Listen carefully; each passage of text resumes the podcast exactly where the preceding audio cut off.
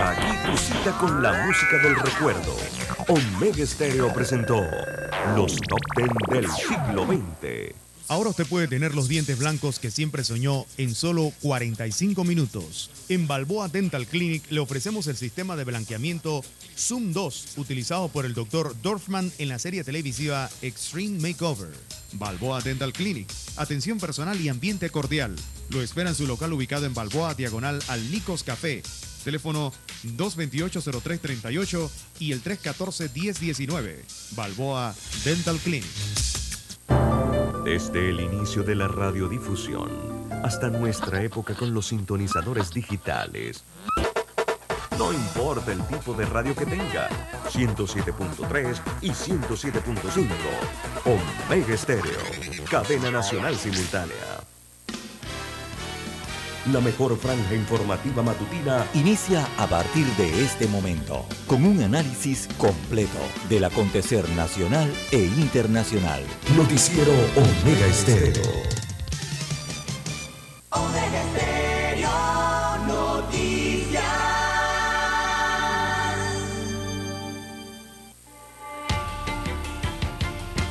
A continuación, los titulares, con los hechos que son noticias hoy.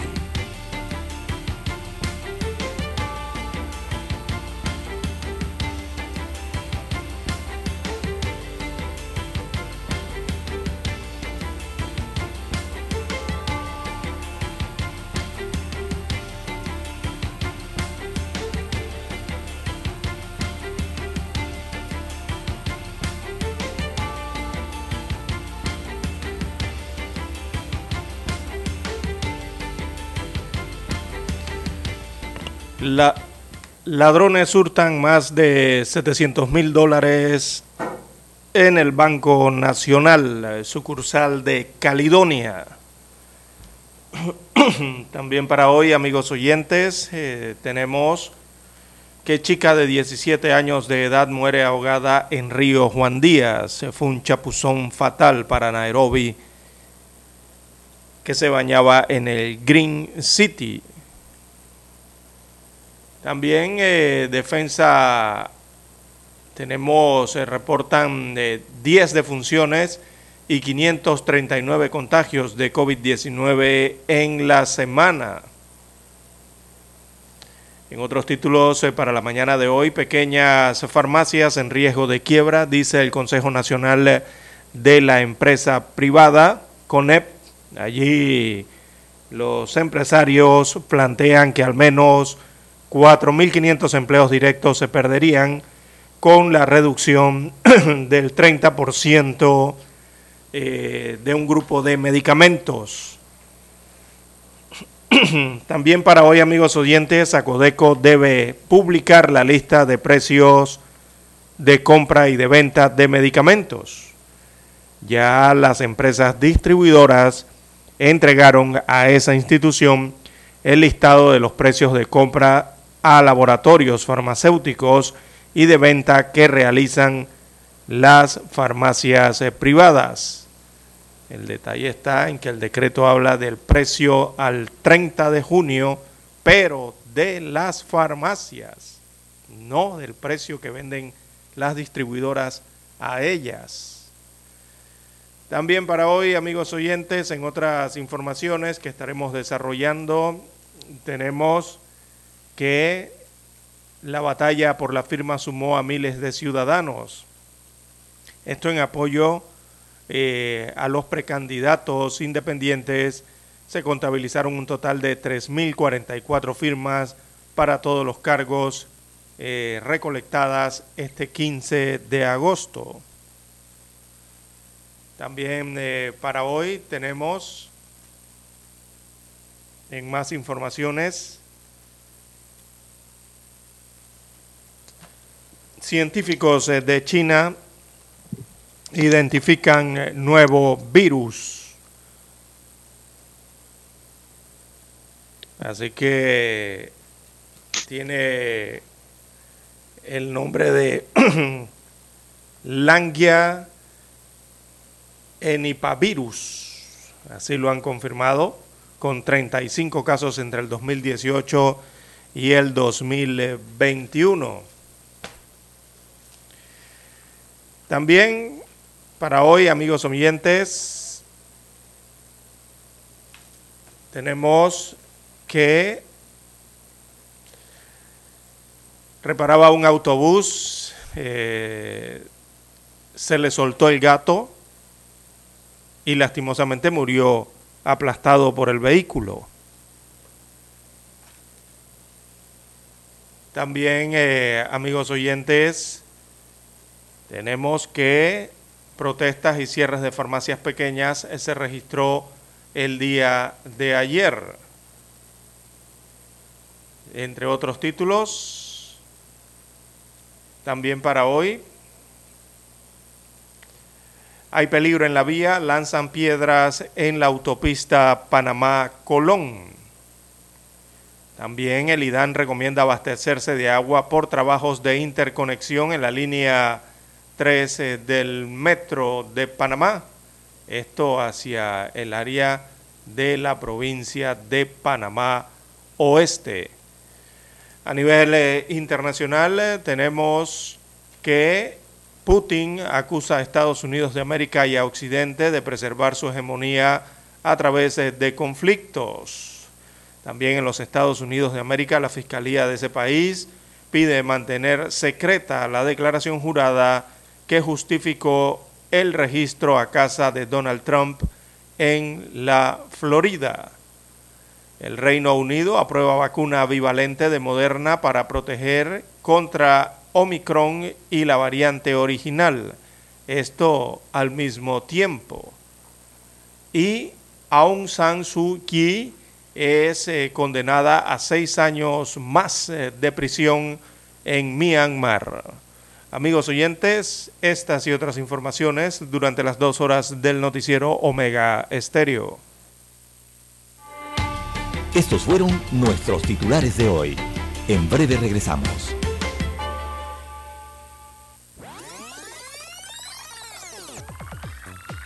Omega Stereo tiene una nueva app. Descárgala en Play Store y App Store totalmente gratis. Escucha Omega Stereo las 24 horas donde estés con nuestra nueva app. En Omega Stereo estamos evolucionando para ti. Te acompañamos en tu auto, en tu oficina, en tu hogar y ahora en cualquier dispositivo móvil. No importa dónde te encuentres Siempre te acompañamos con la mejor programación. Omega Estéreo. Primera cadena nacional simultánea 24 horas.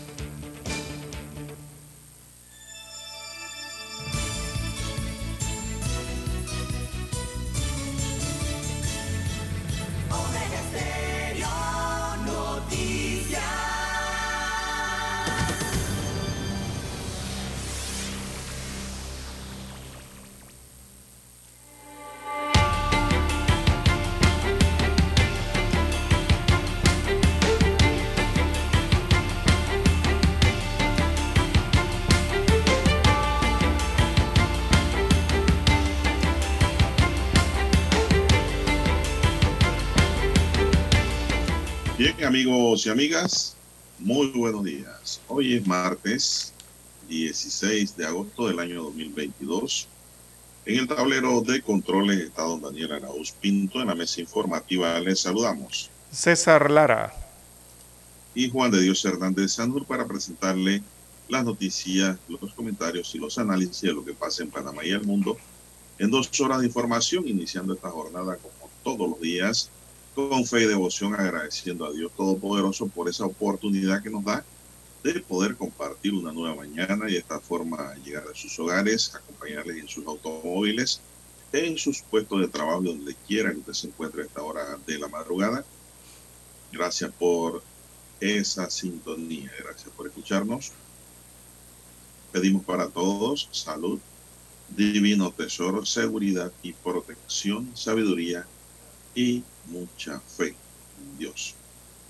Mi línea directa para cualquier comunicación eh, en relación a temas noticiosos, información donde usted está, cualquier pregunta, cualquier consulta, usted puede escribir allí y le respondo al WhatsApp doble seis 14 14 45 en mi línea directa de WhatsApp, doble seis catorce catorce cuatro cinco. Don César Lara está en redes sociales. Don César nos confirma su cuenta. Bien, estamos en las redes sociales, en arroba eh, César Lara R, arroba César Lara R es mi cuenta en la red social Twitter. Allí puede enviar sus comentarios, sus denuncias, sus fotodenuncias, el reporte del tráfico temprano por la mañana. Recuerde arroba César Lara R. Buenos días, don Daniel, a usted, don Juan de Dios, todos los amigos oyentes a nivel de la República de Panamá, sus comarcas, sus provincias, el área marítima donde llegan las señales de Omega Estéreo. Dos cubren el territorio nacional. También los que ya están sintonizados a través eh, de omegaestereo.com, allí la cobertura es a nivel eh, mundial. Los que ya han activado su aplicación y nos escuchan en su dispositivo eh, móvil o sus celulares a través de Omega Estéreo. Bueno, si usted no ha descargado su app, su aplicación, usted la puede descargar de su tienda Android o iOS. Y también los buenos días a los amigos oyentes en el canal 856 de Tigo, televisión pagada por cable a nivel nacional. Omega Stereo llega a su televisor a través del canal 856. ¿Cómo amanece para este martes 16? Mañana algo fría, don Juan de Dios. Bueno, bien, bien, bien, gracias. Espero que ustedes estén bien también, usted y don Dani. Así es. Bueno, vamos a entrar en materia informativa de inmediato. El informe semanal sobre COVID-19 detalla que durante los siete días de análisis se confirmaron 6.470 casos positivos, es decir, 539 más que la semana anterior, cuando la cifra era 5.931 nuevos contagios o nuevos contagiados. Esto indica pues nuevamente, don César, que la ola baja y sube. Ahora subió y eso es de la gente que se hace los hisopados, don César, porque hay gente que no se está haciendo los hisopados porque dicen que si entran en ese receso no se lo quieren pagar. Entonces dice que prefieren pasar como si fuera un resfriado, pero el problema es que no es un resfriado, el problema es que está contagiando a todo el que le rodea, porque el COVID se contagia fácilmente si no se pone en cuarentena la persona. El informe semanal detalla que durante los siete días de análisis se confirmaron 6.470 casos. En el renglón de las defunciones destaca la entidad. El MINSA dice solo se ha registrado 10 nuevas muertes a causa de la enfermedad, es decir, una más que la semana pasada, cuando se reportaron nueve fallecimientos por COVID durante los siete días de análisis estadísticos. En promedio, durante la semana 32, se reportó una muerte al día, a excepción del martes 9 de agosto, cuando la cifra fue de cuatro defunciones, y el sábado 13 cuando fue de tres. Solo el viernes 12 de agosto se contabilizó cero decesos. Por otro lado, a lo largo de esta semana se aplicaron un total de 42.756 nuevas pruebas de hisopado para diagnosticar el COVID, lo que representa un incremento de 2.191 test más que la semana 31, cuando la cifra fue de 40.565. Para el sábado 13 de agosto, la tasa de positividad se ubicó en 15.5%, pero el promedio de la semana fue de 15%. En cuanto a la cantidad de casos activos que se mantienen cumpliendo su aislamiento, desde el pasado sábado, el MINSA detalló que sumaron 8.551 personas con COVID y que de esos 8.354 permanecen en sus casas, 172. Verifíqueme ahí, don César, 8.551 o es 8.354. Permanecían en sus casas 172 pacientes. 25 están en la unidad de cuidados intensivos hay 172 pacientes en salas regulares de hospitales. A la fecha ya hay un total de 949.784 personas que se han contagiado con el virus. Han logrado recuperarse tras padecer la enfermedad, es decir, que durante la semana 32 superaron el virus 5.824 pacientes, ya que la semana anterior la cifra total fue de 943.960 pacientes. Los corregimientos que hasta el sábado figuraban en la lista con mayor número de casos activos, vamos a ver, David Chiriquí mostró 37, Los Algarrobos 24, David Este 22, todo Chiriquí, Santiago en Veraguas 24 y Rufín Alfaro por Panamá, que no se puede quedar. Ese Miguelito siempre va adelante con muchos COVID. Mostró 24 casos, don César. Claro que hay otros casos, pero hay menos cantidad. No sé si tienes algo más que añadir. Eh, no, don Juan de Dios, completo el reporte de la COVID-19. Bueno, hay que seguirse cuidando, don César. Subiendo cada día menos gente con mascarilla. Yo sí uso mascarilla y mucha gente responsables también usan las mascarillas, don César. Son las 5.48 minutos, hay que lavarse las manos constantemente, el COVID no se ha ido, está aquí y sigue matando gente. ¿eh? No crean que no ha matado, lo que pasa es que ya no hay el informe diario del MINSA. Así es. y la semana... Y se están contagiando. Sí, la semana epidemiológica eh, revela que se registró un fallecido más que la semana anterior. O sea, se mantuvo el nivel de, de funciones y aumentó levemente con un deceso más que la medición anterior. O sea que eh, continúa la problemática Don Juan de Dios. Y recordemos que la tasa de positividad del país eh, se ubicó en 15.5%. Todavía está en 15.5%, pero en promedio de la semana pasada, recordemos, fue de 15. Así que 0.5% aumentó muy levemente, pero aumentó la tasa de positividad del país comparando una semana con la otra, don Juan de Dios. Así es, don César. Bueno, don César, ¿y qué más tenemos eh, en relación al paro de las o cierre de puertas de las pequeñas farmacias, que algunas de las cuales hoy van a seguir cerradas, dice? Así es. Bueno, tenemos que hacer la pausa y venimos con esa información, don Juan de Dios.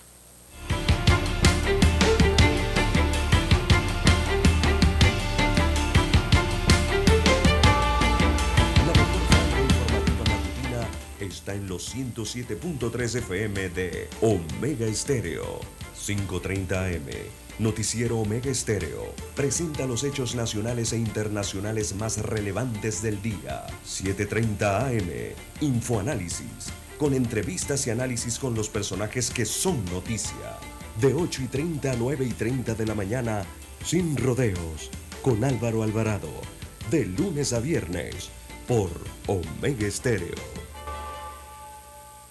Para anunciarse en Omega Estéreo, marque el 269-2237.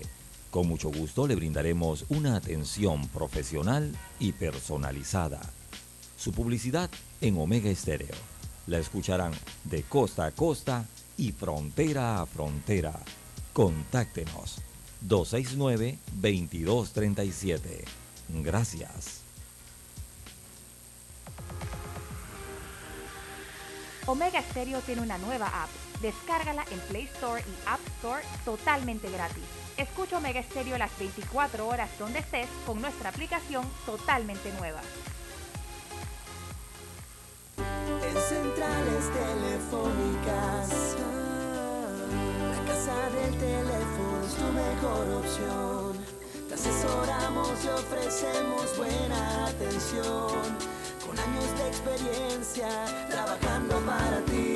La casa del teléfono, ubicados en ya Brasil y lista hermosa. La casa del teléfono, líder de telecomunicaciones. La casa del teléfono, distribuidores de Panasonic. Ven a visitarnos. La casa del teléfono. 229-0465 lsdtcorp.com Distribuidor autorizado Panasonic.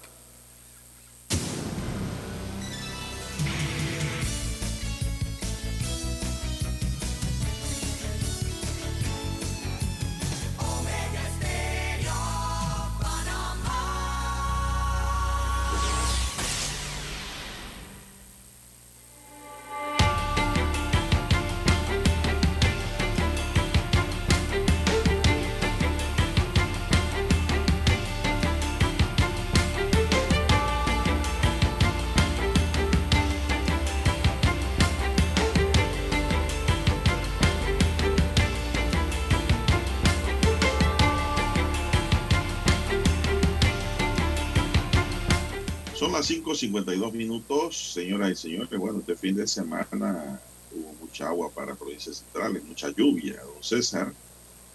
Sí.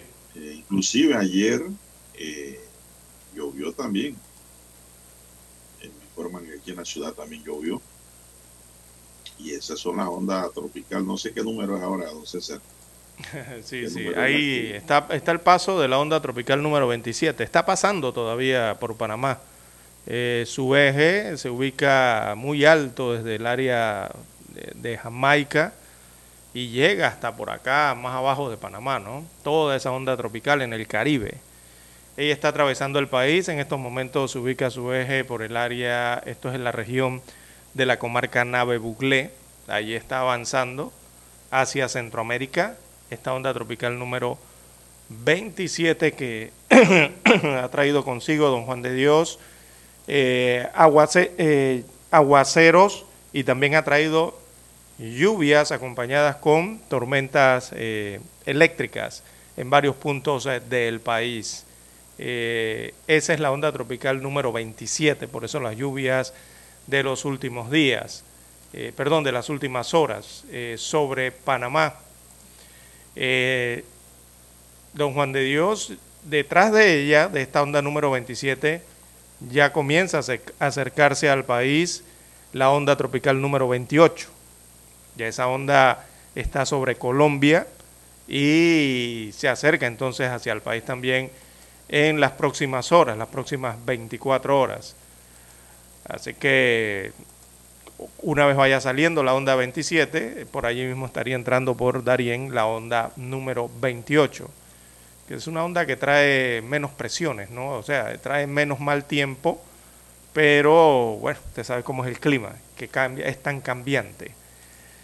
Así que habrá lluvias, don Juan de Dios todavía, eh, sobre el territorio nacional el día de hoy, martes, chubascos y, y en ocasiones durante la tarde también caerán otras lluvias. Esa onda tropical número 26, 27, perdón, está siendo vigilada eh, porque tiene pronóstico de convertirse en alguna depresión o en tormenta tropical, pero ya hacia el istmo eh, centroamericano, ya entrada en Centroamérica, ya llegando eh, a México cuando lo esté haciendo, podría estar encontrándose con otros sistemas que la podrían reforzar. Así que está bajo vigilancia esa onda que está precisamente atravesando nuestro país en estos momentos. Gracias a Dios acá, eh, don Juan de Dios eh, ha entrado, digamos, con una convección eh, moderada, ¿no? De moderada a fuerte a lo largo del país, por eso las lluvias. La 28 que viene sobre Colombia, esa sí tiene una convección más aislada, o sea que el mal clima es, es menor, es más débil, ¿no? El mal clima. Bueno, esperemos que sea así y que no nos afecte tanto aquí en Panamá. Bueno, don César, eh,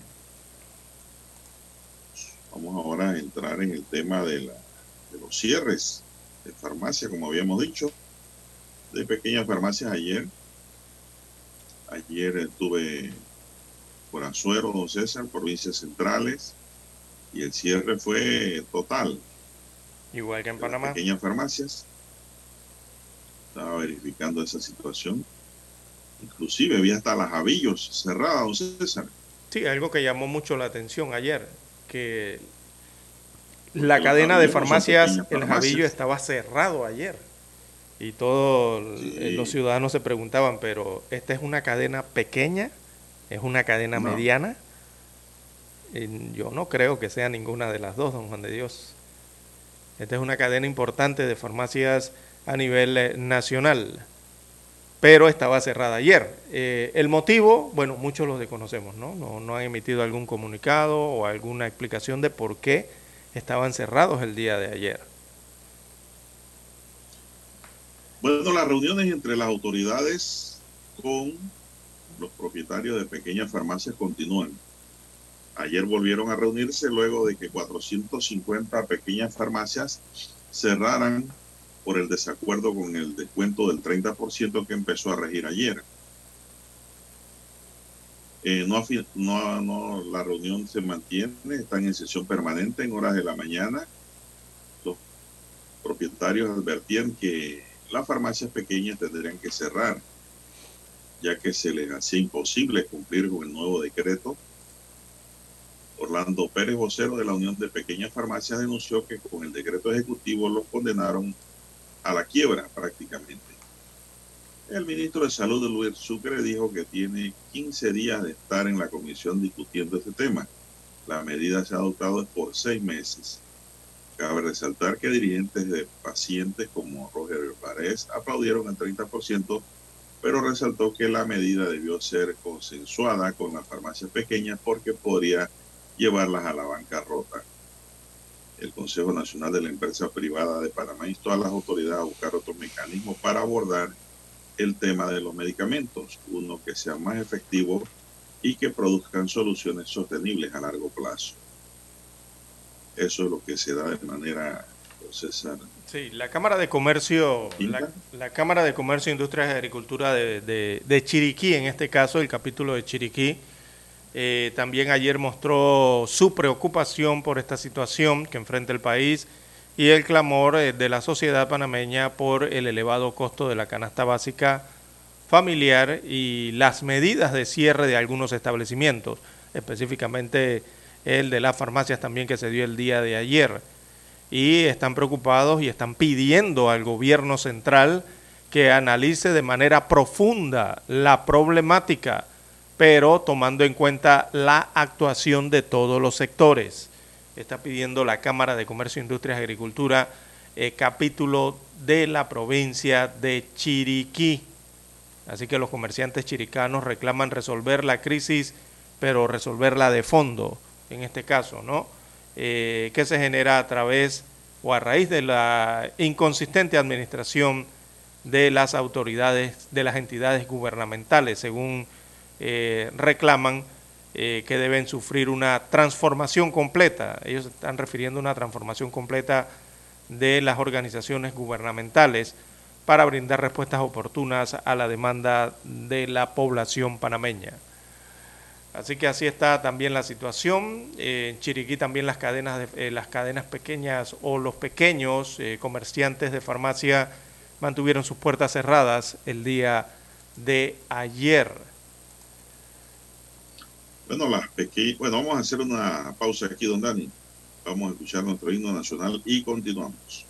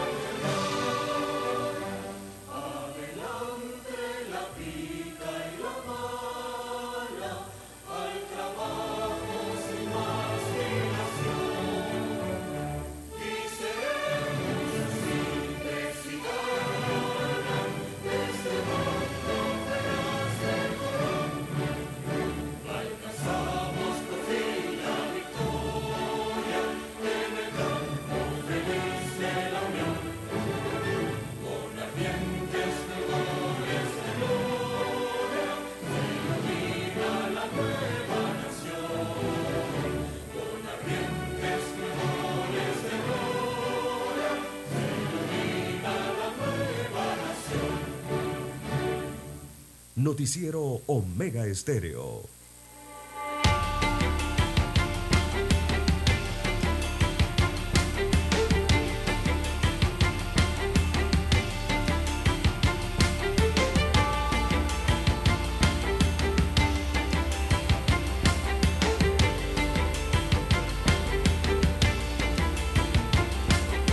Bueno, Acodeco debe hacer pública la lista de precios de compra y venta de medicamentos.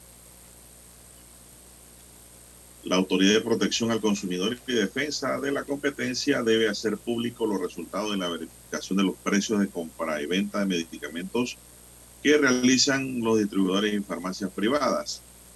Los distribuidores entregaron a la institución de protección al consumidor el listado de los precios a los que compran a los laboratorios fabricantes los medicamentos y de las ventas que realizan a las farmacias privadas. Acodeco, sin embargo, no ha presentado un informe de los márgenes de comercialización con el que esperan distribuidores y farmacias privadas, con los que operan, perdón, ambas Ahí partes. está, ¿vio? Es lo que hemos venido Con señalando. estos resultados podría determinarse con qué márgenes de ganancia trabajan los distribuidores y las farmacias y si los mismos son razonables o son abusivos. La regulación de precios de los medicamentos es un tema sensible y de interés nacional. Panamá, los medicamentos tienen un precio 3, 4 y hasta 6 veces más alto que en cualquier otro país del mundo. La estrella de Panamá investigó cómo se encarece el precio de los medicamentos. El diario determinó que los responsables de los altos precios de los medicamentos son los laboratorios fabricantes. Lo que no tenemos realmente son los márgenes de ganancia de los que producen los medicamentos, que son los laboratorios, explicó el ministro Sucre. El titular del ente regulador de la salud panameña agregó que el margen del distribuidor es de un 25% aproximadamente sobre el precio en que compran los medicamentos tal cual lo había establecido la estrella. El marco de las farmacias, sin embargo, es de un 53% sobre el margen de compra de los medicamentos. No es cierto que cada uno gane el 100, 200 y 300%, afirmó Sucre. Esta semana además se firmará un nuevo decreto ejecutivo que permitirá importar medicamentos al amparo del registro sanitario, anunció el ministro Sucre. Ahora se pueden traer medicamentos desde Colombia, Chile, Argentina, Canadá, incluso otros países de donde se puede empezar a traer medicamentos cumpliendo con la normativa, adelantó el titular del MINSA. Panamá redujo los pasos para que las empresas que vienen a Panamá no tengan tantos obstáculos para entrar al mercado siempre y cuando cumplan con los requisitos de seguridad para el Estado y para los consumidores de medicamentos. El titular del Ministerio de Salud aseguró que el país está abriendo el mercado de los medicamentos como ha venido haciendo Costa Rica para bajar el precio. El presidente Rodrigo Chávez firmó un decreto allá que permite eliminar los monopolios de importación de medicamentos. Chávez explicó que el decreto permite la importación paralela de medicamentos. Quien consigna el producto donde lo consigna mientras el producto esté registrado en Costa Rica lo pueden importar bajo el régimen de competencia, dijo el presidente de aquel país. Panamá está buscando salidas más o menos parecidas, no sé si Algo parecido, pero no, situación. pero no hemos visto el decreto eh, todavía. Hablan de No, que se no, va a publicar. ni el listado tampoco hemos visto nada de, de la Codeco. Sí, entonces allí usted leyó un párrafo que era lo que señalábamos, ¿no? Dice, Acodeco, sin embargo, no ha presentado un informe de los márgenes de comercialización con el que operan distribuidores y las farmacias privadas. Ese es el listado que hemos venido hablando en la semana, don Juan de Dios. Ese que el decreto ejecutivo dice que eh, las farmacias deben aplicarle el 30% de descuen- de descuento al precio que, tenía, que tenían esos 170 medicamentos a la fecha del 30 de junio pasado. O sea, al precio en que lo vendían el 30 de junio pasado, a ese es el que se le aplica el 30% de descuento. Pero el detalle está en que, ¿quién tiene ese listado de precios del 30 de junio?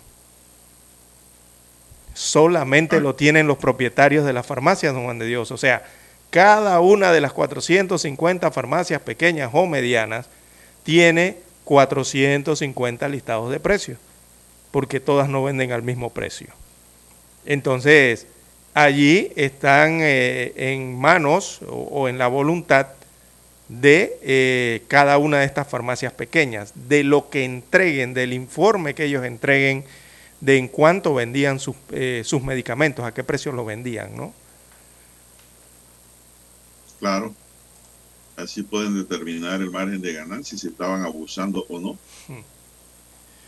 Era lo que, exacto, lo que veníamos señalando la semana pasada y ahora lo confirma la Codeco, eh, que, eh, como dice el decreto, es los registros según cada farmacia.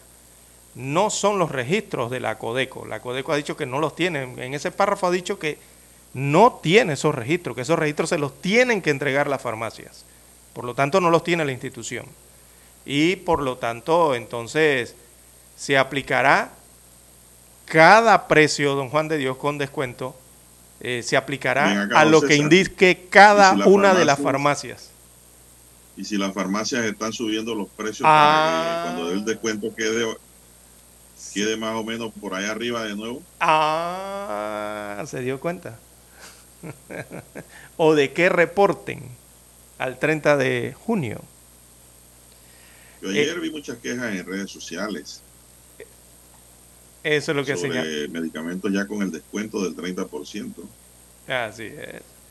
Muchos precios variaron repentinamente. La verdad es que esto está duro de controlar. Pero yo creo que también la Codeco debe sancionar. Ya el que abusa hay que sancionarlo, sea la cadena que sea, sea grande, sea chiquita o sea mediana. Por eso le hablábamos, don Juan de Dios. Porque estamos hablando de medicamentos, don César. Aquí no estamos hablando de huevos ni panes. Estamos hablando de medicamentos, que son moléculas de uso obligatorio para combatir determinada enfermedad. Nadie se quiere enfermar. Entonces, entonces digo, eh, también abusar con los precios eh, es un crimen. si el que no lo puede comprar porque se muera, lo veo morir fuera de mi establecimiento farmacéutico y punto. Llévenselo y entiérrenlo. Eso no puede ser. Era lo que veníamos señalando, don Juan de Dios, en cuanto a la Codeco. Eh, ¿Por qué?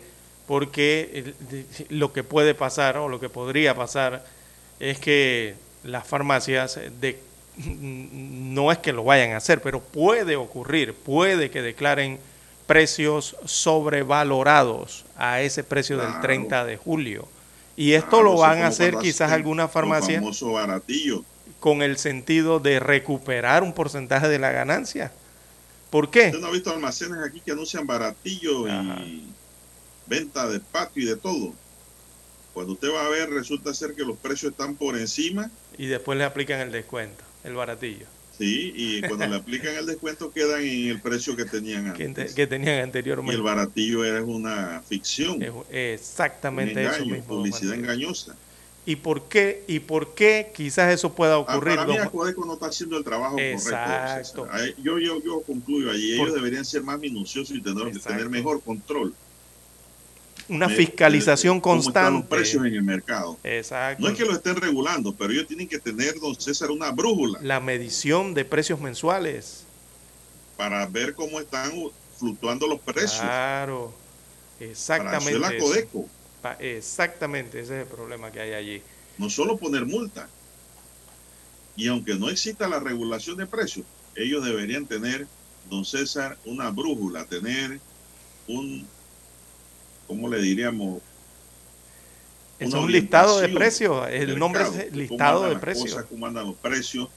Tener eso debidamente eh, registrado oficialmente tabulado y registrado mes por mes o decirle esto está muy alto muy bajo pero sí deben tener eso César para darse cuenta si en Panamá en verdad hay un abuso y una especulación clara por parte de los comerciantes no solo de farmacias también de supermercados. De todo, exacto.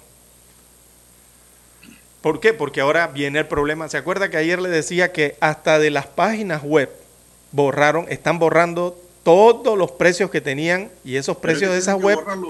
pero escuche, pero escuche. esos precios que tenían en esas páginas web eran los precios promedios mensuales. Con ese precio, las personas o los consumidores podían tener una relación de más o menos en cuánto vendían al 30 de junio, de julio, no sé qué, qué es lo que dice el decreto, creo que es de junio. Más o menos podían tener una relación del precio de venta.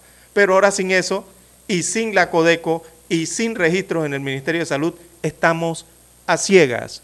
Los consumidores, ese es el gran problema.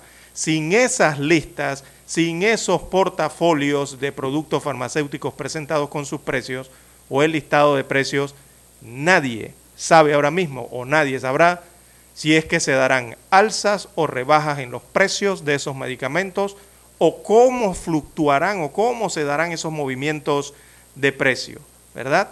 Nadie, ¿quién? ¿Quién? Al menos que alguien haya registrado eso como el béisbol, don Juan de Dios. Que usted ve que hay un partido de béisbol y siempre hay una persona que registra las estadísticas y tiene las estadísticas históricas de, de todos los partidos de béisbol, de campeonatos. Bueno, ese es el trabajo parecido que debe hacer la Codeco. Pero el detalle es, ¿dónde está? No lo tienen. Entonces, aquí tenemos un problema muy serio eh, en ese sentido también. Bien, son las 6, 14 minutos. Vamos a una pausa, don Dani. Y regresamos.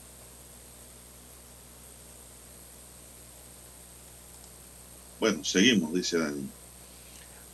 Bien, las 6.15, 6.15 minutos eh, de la mañana en todo el territorio nacional.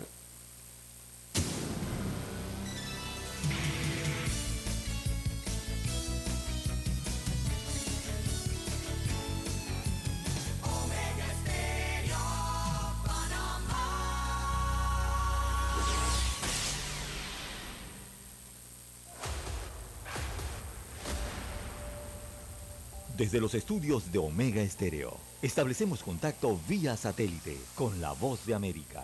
Desde Washington, presentamos el reportaje internacional.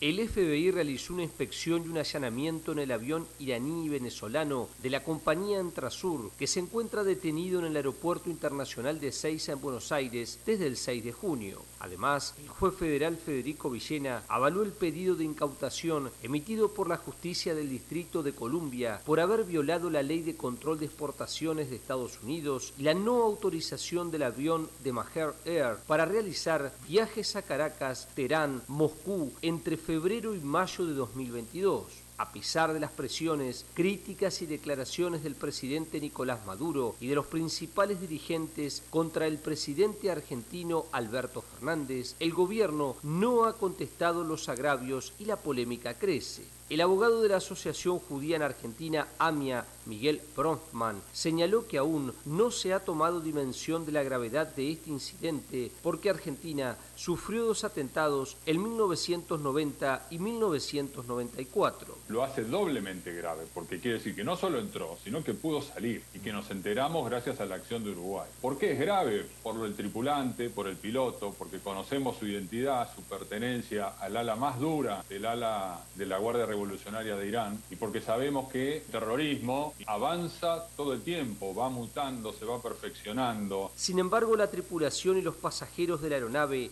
insisten que son inocentes y que no había ninguna operación de inteligencia ni de terrorismo, dijo el venezolano Mario Arraga. El, avión es totalmente venezolano, tiene siglas venezolanas y bandera venezolana. Este, e iniciamos este, operaciones de carga, tanto para Asia como para Oriente y aquí en la región. Y entendemos que ya eso este, quedará en manos del gobierno venezolano, las acciones a tomar una vez culminado este episodio. Nosotros lo que estamos es esperando que la justicia argentina este, esclarezca todo, no tenemos nada que ocultar y confiamos en que será así, que todo se dará en buena lid. El ex canciller argentino Jorge Fourier se mostró sorprendido por la no definición diplomática y política de este incidente. Y con un Irán que nunca prestó asistencia judicial que le fue solicitada para poner delante de los tribunales argentinos a los que están sospechados y que por tanto pesa sobre ellos alertas rojas. Entonces, acá lo que tenemos por delante es un avión extraño que estaba en una operación rarísima que hay que esclarecer y el avión no es de Venezuela. Juan Ignacio González Prieto, Buenos Aires. Escucharon vía satélite desde Washington el reportaje internacional. La mejor franja informativa matutina está en los 107.3 FM de Omega Estéreo, 530 AM. Noticiero Omega Estéreo presenta los hechos nacionales e internacionales más relevantes del día. 730 AM. Infoanálisis, con entrevistas y análisis con los personajes que son noticia. De 8 y 30 a 9 y 30 de la mañana, sin rodeos, con Álvaro Alvarado. De lunes a viernes, por Omega Estéreo.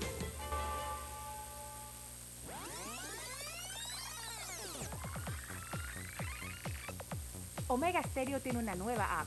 Descárgala en Play Store y App Store totalmente gratis. Escucha Omega Stereo las 24 horas donde estés con nuestra aplicación 100% renovada.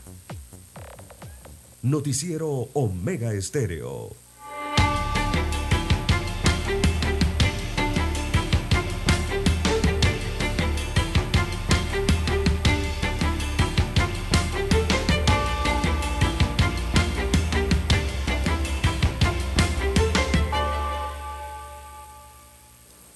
Bien, son las 6 y 19 minutos. Bueno, don César, cambiando el canal y cambiando el tema. Oiga, ayer eh, en redes sociales eh, figuró la nota de que el Banco Nacional de Panamá tomó un cascarazo por parte de los delincuentes, don César. Me gustó eso del cascarazo.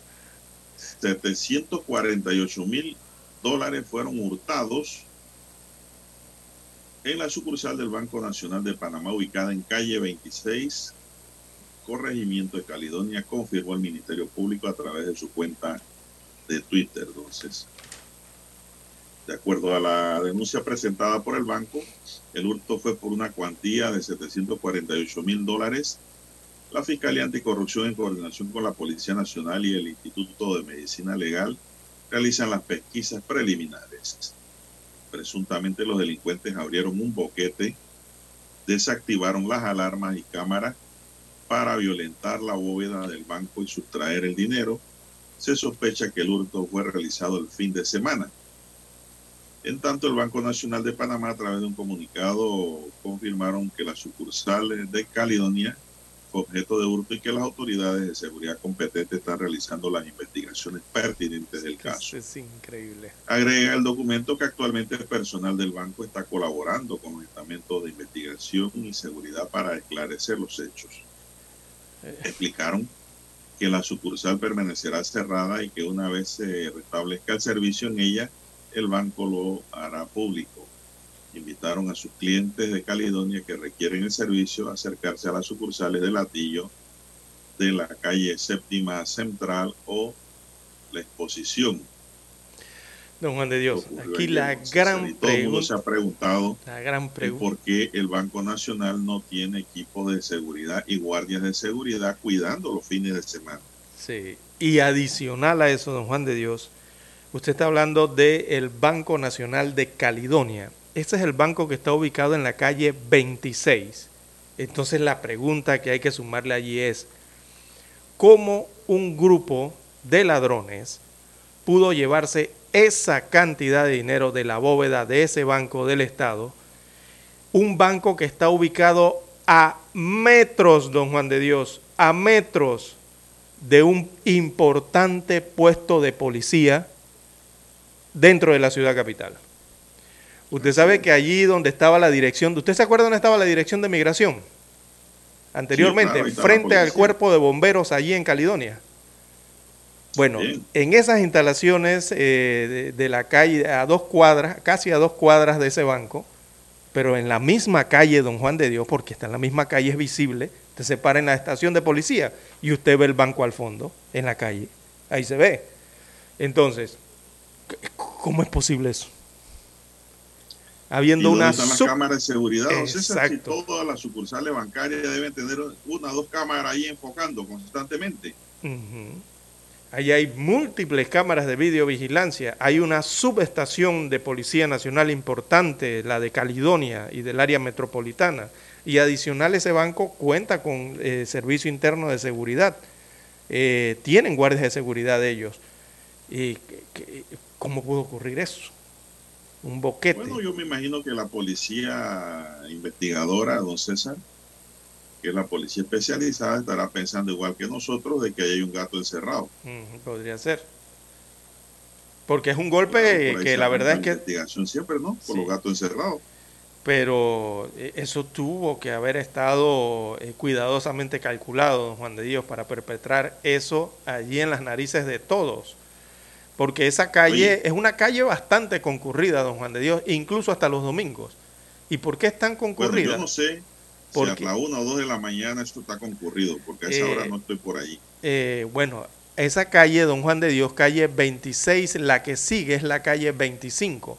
Pero esa calle en la avenida eh, Cuba es muy concurrida, esas aceras, porque precisamente allí eh, los usuarios, muchos usuarios de, eh, utilizan transporte alternativo y esos transportes eh, toman a los pasajeros precisamente sobre esas aceras, sobre esas cuadras en donde está ubicado cerca el Banco Nacional de Caledonia. Siempre hay personas por allí o siempre hay patrullaje por allí. Así que todo eso parece haber estado muy bien calculado para perpetrar eh, un golpe de este tamaño y llevarse esos 748 mil dólares. ¿ah? usted quiere mejor cálculo, Oh, don César. Ahí, ahí trabajó personal técnico de ingeniería Eh, en ese robo, que fueron los que desactivaron las alarmas y las cámaras. Puro estilo película. nadie, o sea, a- de- de- las Y Lo que me investigaciones... llama la atención es que los estamentos de seguridad no se dan cuenta de que hay un movimiento raro en el área. Las autoridades, a- ayer ha entrado a investigar la Fiscalía Anticorrupción del Ministerio Público, don Juan de Dios. ¿Por qué la Fiscalía Anticorrupción? Porque se trata de fondos públicos del Estado, por eso es esa dependencia la que está investigando. Entonces las autoridades de investigación también eh, eh, ayer entrevistaron a vecinos del área. Recordemos que ese banco alrededor hay edificios. Así que entrevistaron a vecinos del área también para determinar si es que escucharon algún ruido, si vieron a personas extrañas por el lugar. Me imagino todo ese tipo de preguntas, ¿no? Eh, todo eso todavía está en investigación. Esa investigación están dando en estos eh, momentos. ¿Cómo, cómo abrieron la bóveda? No sé, esa es la pregunta. Esa es la, la pregunta, ¿no? De los mil pesos. De los 500 pesos. Bueno, de los 780 mil dólares en este caso. Pero acuérdese, don César, que si alguien tiene la clave de la bóveda, de- dentro de los delincuentes, don César, no hay que hacer ruido. Usted También. no va a escuchar cincelazo, no va a escuchar Desactivan las alarmas. cortando, Exacto. que que llama la atención, ¿no?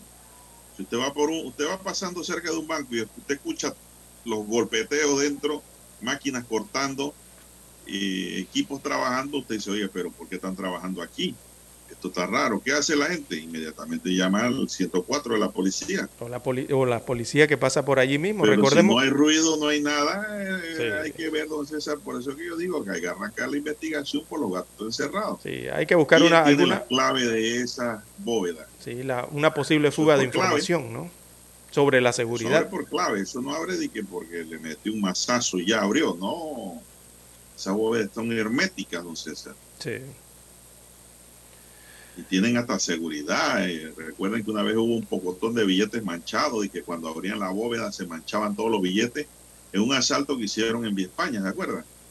Que había muchos billetes rojos por la calle. Bueno, eso era producto de ese asalto.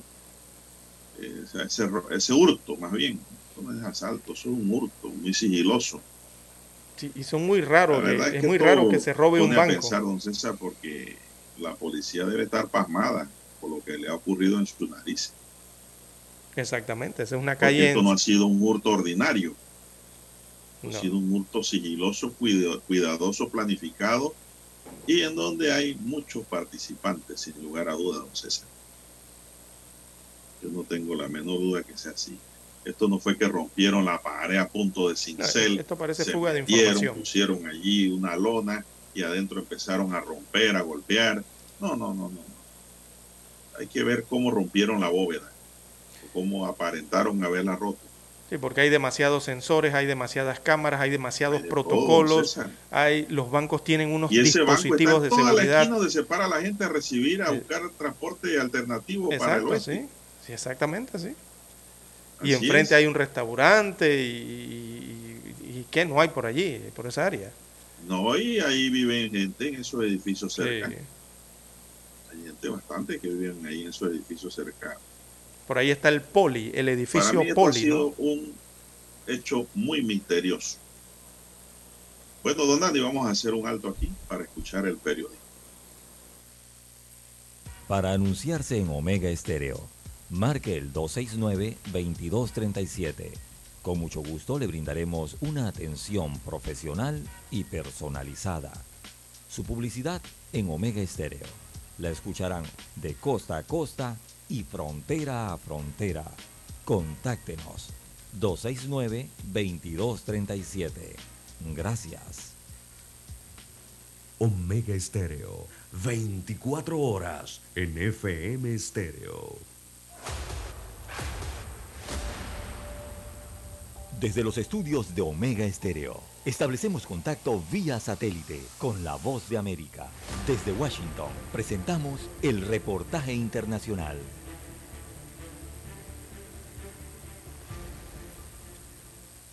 El vicepresidente de Paraguay, Hugo Velázquez, dejará atrás la carrera presidencial y su cargo luego de que la administración de Joe Biden lo calificara como significativamente corrupto, acusándolo de haber sobornado por más de un millón de dólares a un funcionario público. En declaraciones a medios locales, el todavía vicepresidente negó tener información sobre la acusación y aseguró que intentará limpiar su imagen. el martes eh, voy a irme a la oficina para dejar en, en- en orden la casa para que ya presente mi renuncia.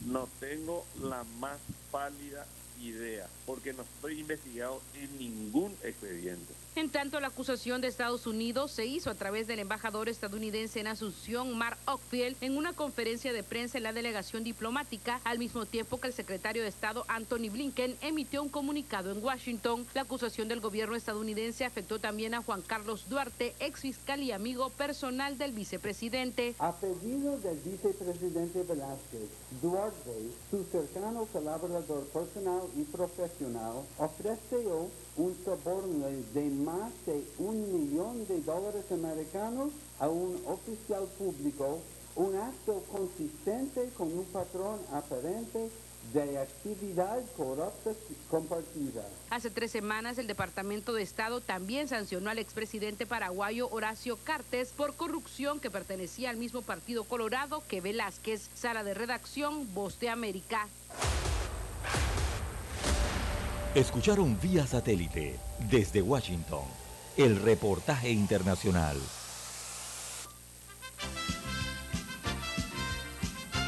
Infoanálisis, de lunes a viernes, de 7 y 30 a 8 y 30 de la mañana por los 107.3 FM de Omega Estéreo, con Guillermo Antonio Adames, Rubén Darío Murgas, Camila Adames Arias y Milton Enríquez. Infoanálisis, el programa para gente inteligente como usted.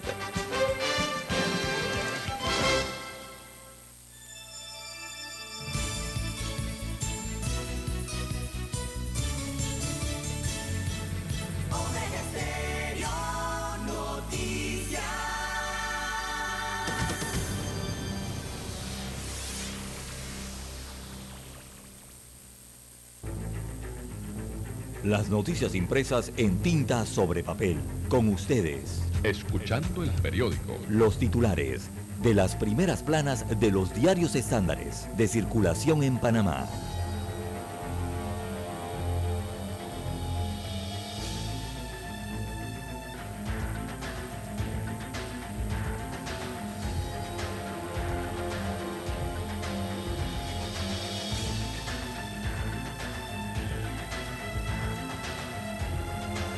Bien, amigos oyentes, el diario La Prensa titula para este martes eh, 18 de agosto. Pequeñas farmacias en riesgo de quiebra, dice el CONEP. Así que los propietarios de pequeñas y medianas farmacias cerraron ayer sus puertas como una acción de protesta ante la entrada en vigencia del decreto número 17 del 10 de agosto del 2022, que fijó un descuento del 30% en un grupo de medicamentos. La Unión Nacional de Propietarios de Farmacias, que agremia a 450 farmacias del país, pidió ayer al gobierno central que convoque a una mesa de a los actores involucrados directamente en este problema, pues en la discusión del citado decreto no participaron. Así que los empresarios plantean que al menos 4.500 empleos directos se podrían perder eh, con la reducción del 30% en el precio de un grupo de medicamentos. Ayer también los empleados de estas farmacias pequeñas y medianas protestaron en las aceras frente a los establecimientos donde laboran, pero estos establecimientos estaban cerrados. También para hoy el diario La Prensa titula La batalla por las firmas sumó a miles de ciudadanos. Este es el tema de la libre postulación. El Tribunal Electoral anunció que hasta las 4 de la tarde de ayer, 15 de agosto, eh, primer día de recolección de firmas eh, de apoyo para los precandidatos independientes, eh, se contabilizaron un total de 3.044 firmas para todos los cargos. De esas, 1.136 se registraron a través de la página web de la institución. También para hoy la prensa titula, eh, fijan fecha de libertad de los hermanos Martinelli Linares. Bien, veamos el desarrollo de este proceso. Dice que para el 25 de enero del año 2023 fue fijada la fecha en que serán dados en libertad los hermanos Luis Enrique y Ricardo Alberto Martinelli Linares, hijos del expresidente Ricardo Martinelli Berrocal. Eh, ellos estaban, fueron condenados en mayo pasado a 36 meses de prisión por conspirar para lavar 28 millones de dólares en sobornos pagados por la constructora brasileña Odebrecht a cambio de contratos en Panamá. También para hoy la prensa titula Cuarta línea de ETESA urge por riesgo climático. Así lo dice Moody's. Así que las pérdidas de energía del sistema de transmisión eléctrico aumentaron entre el 2019 y el año 2021 con eventos climáticos más frecuentes y una mayor generación de fuentes renovables ubicadas lejos del área de consumo. Así lo advirtió la calificadora de riesgo Moody's Investor Services. Esto obliga a acelerar la construcción de la cuarta línea de transmisión de TESA que se podría licitar este año, destaca el rotativo. También para hoy en Panorama, Donald Trump se llevó a su casa material confidencial. También en la sección de economía, Bolsa negocia 3.994 millones de dólares hasta el mes de julio. También en la sección Vivir Más, la NASA se alista para regresar a la Luna. Aparece hoy el martes financiero en el diario La Prensa. Desarrollan el reportaje, aumento de viajes acelera la contratación de más pilotos. A nivel internacional, el diario La Prensa destaca el tema epidemiológico.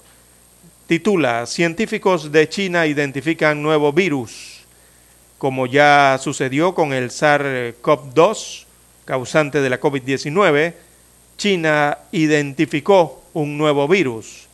Se trata del Languia enipavirus, confirmado en 35 casos entre el año 2018 y el año 2021, según revistas científicas. Es un tema que tiene que ver con la epidemiología. Bien, amigos oyentes, estos son los principales titulares que presenta en primera plana el diario La Estrella de Panamá. Pasamos ahora a los títulos que presenta, perdón, la prensa. Ahora pasamos a los títulos que presenta La Estrella de Panamá en su portada. Adelante, don Juan de Dios. Acodeco debe hacer pública la lista de precios de compra y venta de medicamentos.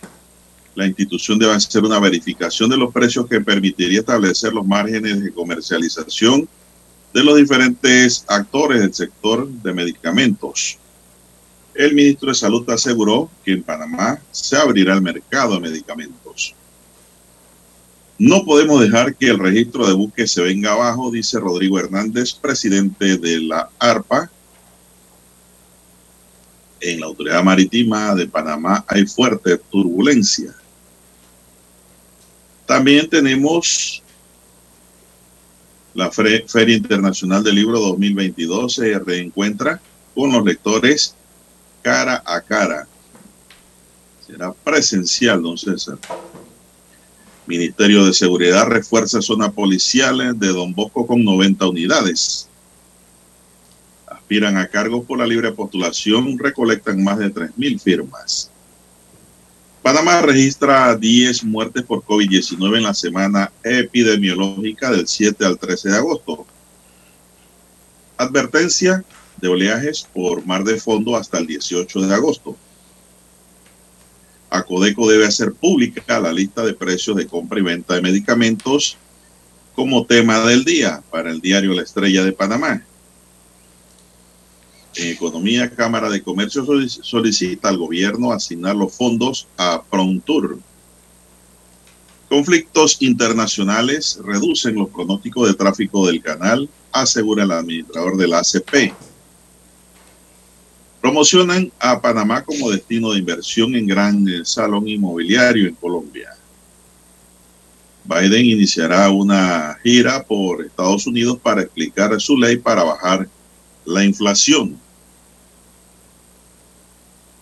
El VAR es una herramienta que busca la perfección en el fútbol. Otra, de, otra nota de los deportes. Los Dodgers de Los Ángeles pierden a Walker Bonner por el resto de la temporada.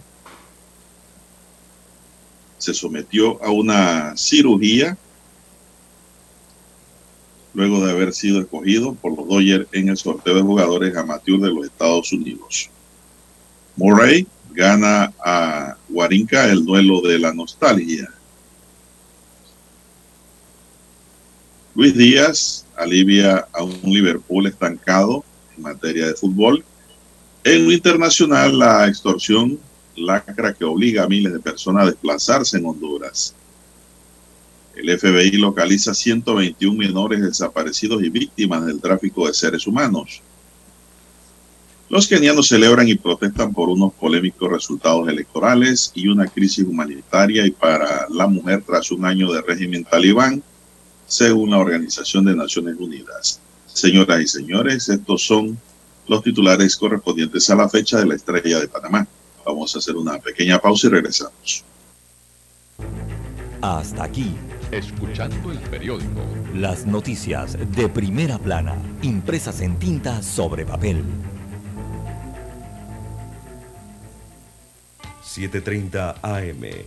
Infoanálisis, con entrevistas y análisis con los personajes que son noticia. La mejor franja informativa matutina está en los 107.3 FM de Omega Estéreo, cadena nacional.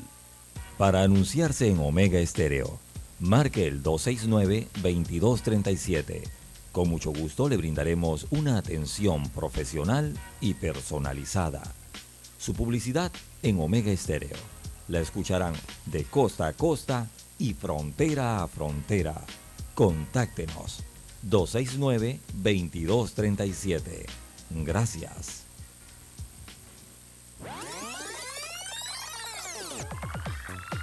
Omega Stereo tiene una nueva app. Descárgala en Play Store y App Store totalmente gratis. Escucha Omega Stereo las 24 horas donde estés con nuestra nueva app. Noticiero Omega Estéreo. Desde los estudios de Omega Estéreo, establecemos contacto vía satélite con la voz de América. Desde Washington, presentamos el reportaje internacional.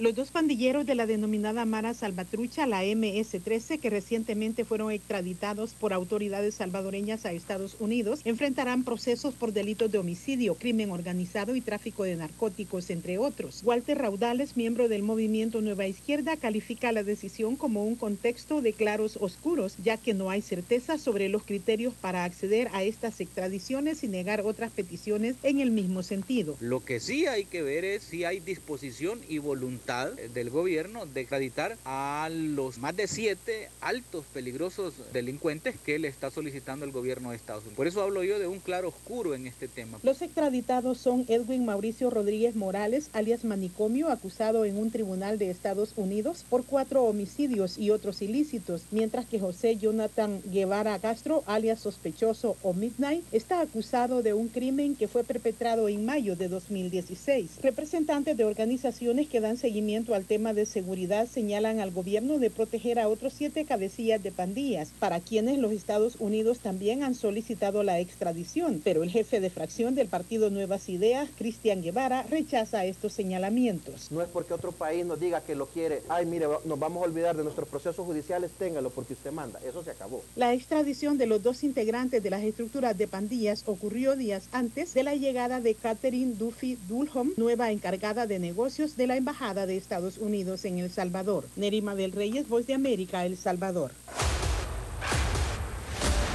Escucharon vía satélite desde Washington el reportaje internacional. La mejor franja informativa matutina está en los 107.3 FM de Omega Estéreo, 530 AM. Noticiero Omega Estéreo presenta los hechos nacionales e internacionales más relevantes del día. 7:30 AM. Infoanálisis. Con entrevistas y análisis con los personajes que son noticia. De 8 y 30 a 9 y 30 de la mañana, sin rodeos, con Álvaro Alvarado. De lunes a viernes, por Omega Estéreo. Problemas de tierra, accidentes graves, reclamos a aseguradoras, incumplimientos de contratos, reclamos de herencias, todo asunto civil y penal, consulte al 6614-1445. Ahora contamos con el servicio de asesoría, confección de pliegos de cargos, impugnación y defensa en materia de contrataciones públicas. 6614-1445. Licenciados Juan de Dios Hernández Sanjur y Belkis Hernández Díaz. Es momento de adentrarnos al mar de la información. Este es el resultado de nuestra navegación por las noticias internacionales más importantes en este momento.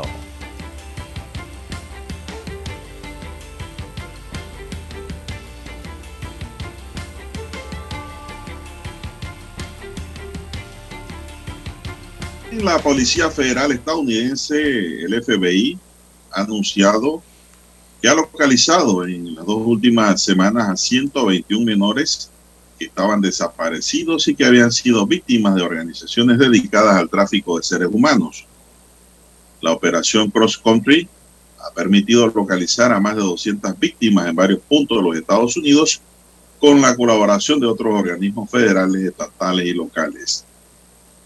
Hasta 145 víctimas adultas han sido localizadas en esta operación especial, con lo que el número total de víctimas en lo que va de este año es de 391, según recoge el diario estadounidense The En una de las acciones más eficaces, los agentes han localizado a 19 menores desaparecidos y detenido a 7 sospechosos en Chanatoga, Tennessee.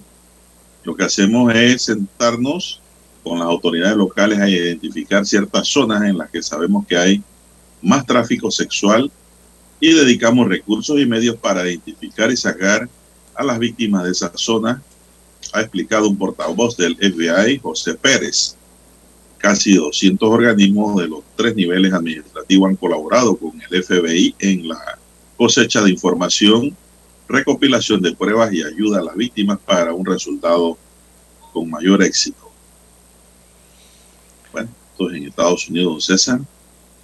Así Además, es. la operación sigue abierta y prevé investigar a delincuentes sexuales que pueden ser imputados a nivel federal y a otros sospechosos que puedan participar en abusos sexuales usando Internet en los Estados Unidos, don César.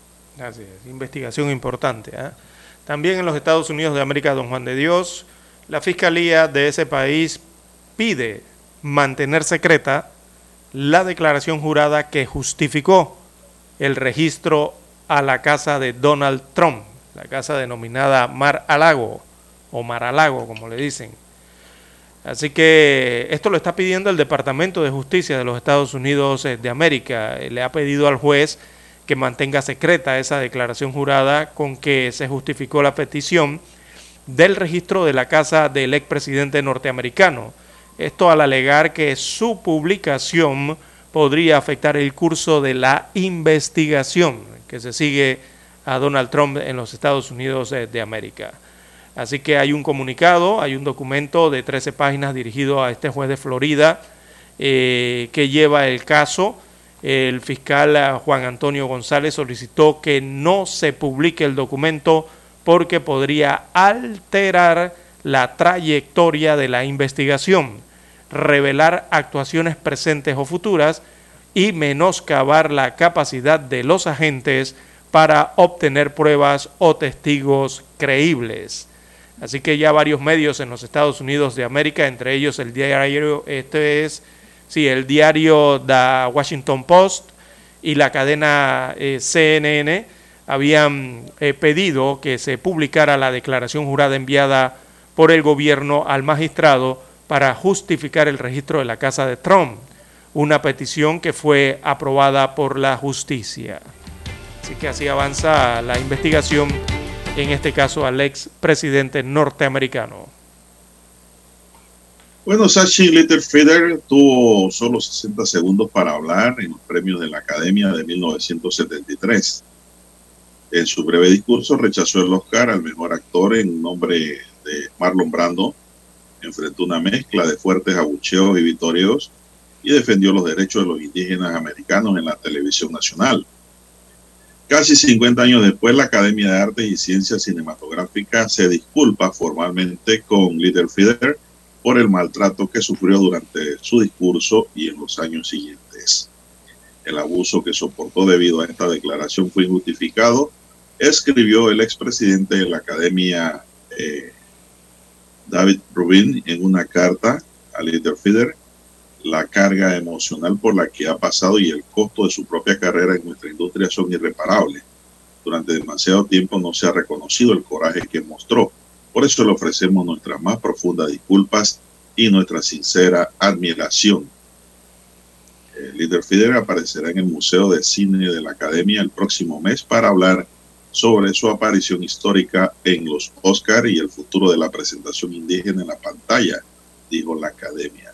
Entonces, yo creo que esa disculpa deben ir acompañaditas con un chequecito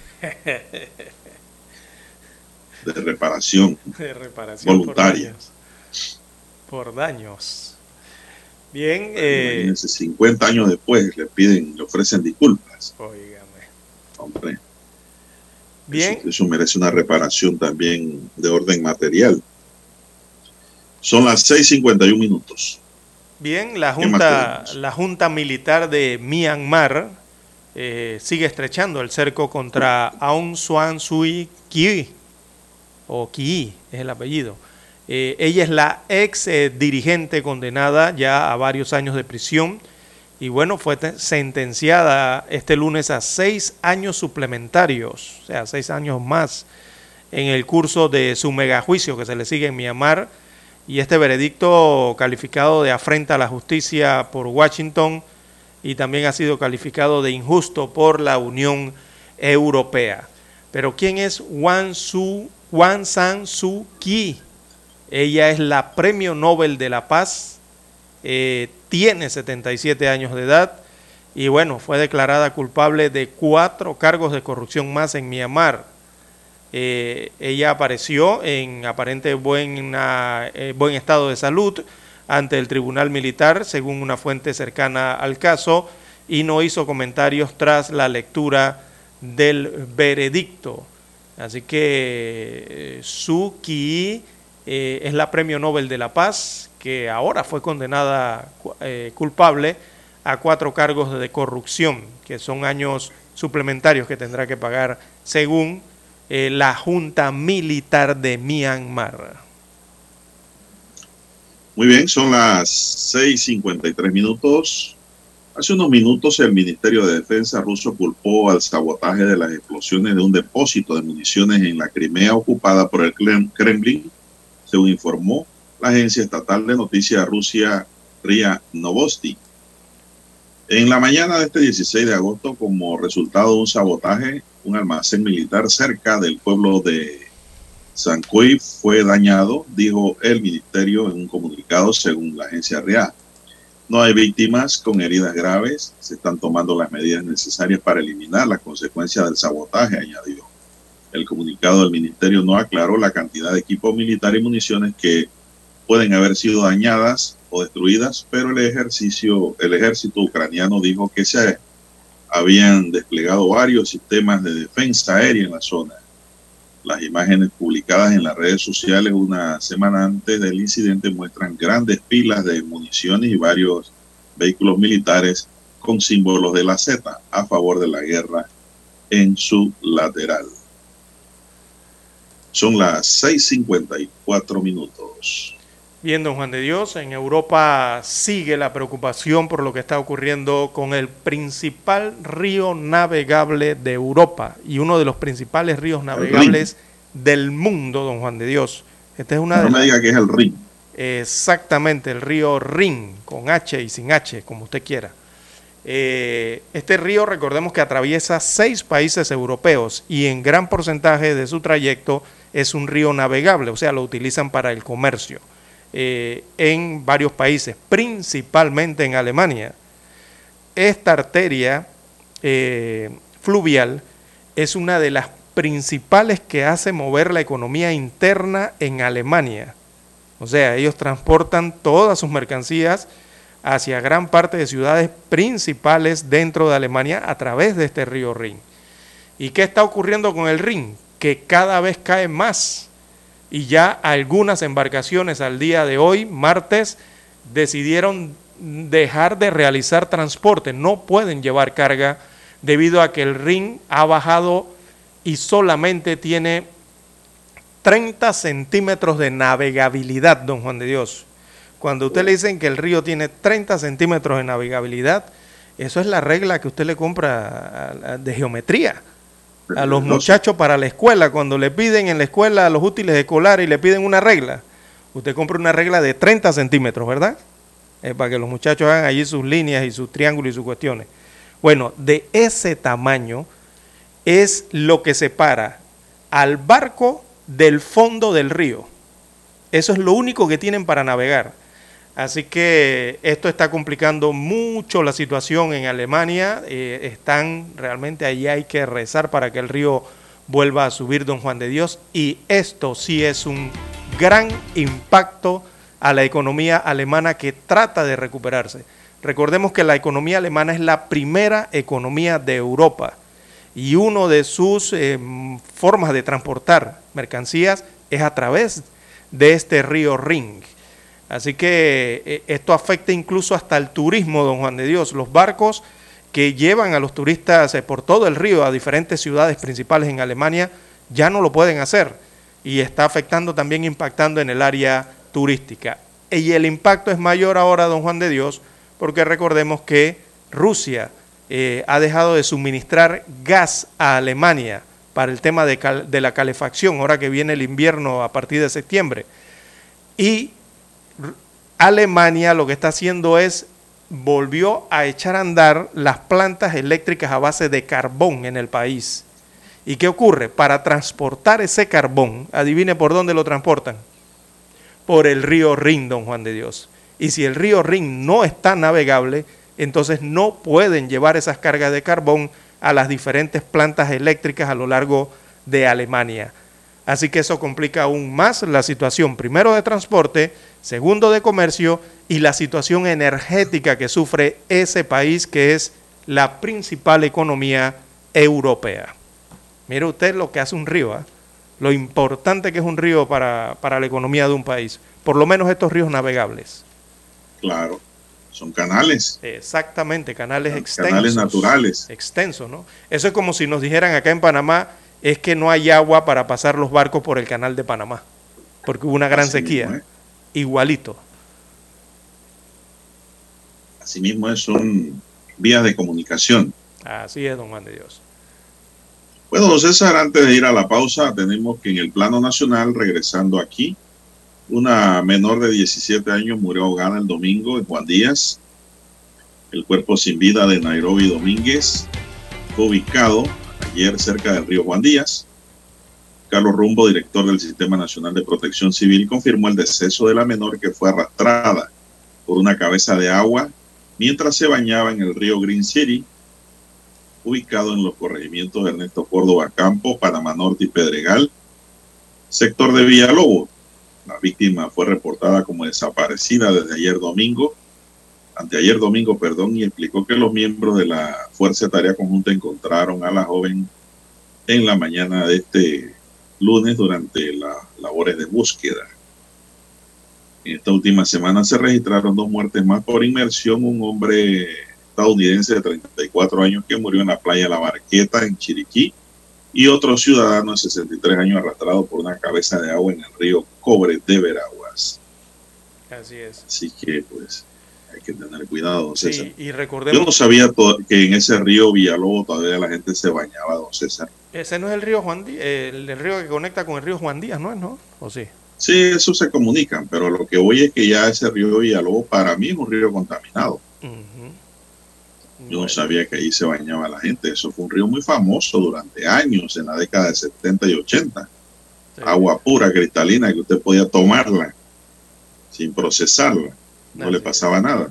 Bueno, y hay que tener... Pero con la construcción de tantas barriadas en el norte de este río y en sus alrededores, y también la invasión que de tierra de manera irregular que se ha dado por parte de mucha gente que han conectado inclusive sus aguas negras al río, para mí han contaminado el río.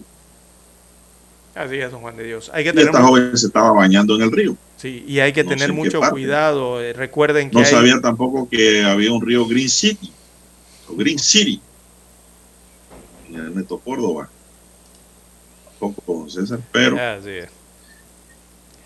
Bueno, la desgracia es de que la joven se ahogó con una cabeza de agua que la arrastró. así es. Queda de ejemplo, hay que tener cuidado para los que se siguen bañando en esos ríos. Así es, don Dios. Vamos a la pausa.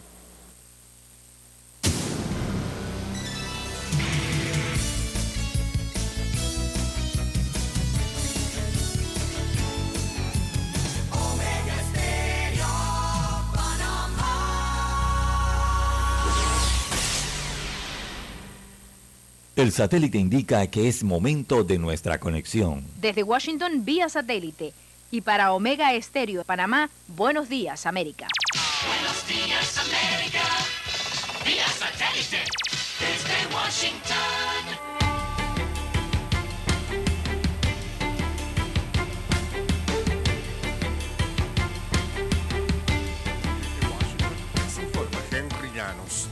Una nueva delegación de legisladores estadounidenses visitó Taiwán mientras China reanuda sus ejercicios militares. Nos informa Jorge Agobián. 12 días después de la desafiante visita de la presidenta de la Cámara de Representantes de Estados Unidos, una nueva comitiva de legisladores llegó el domingo a Taiwán.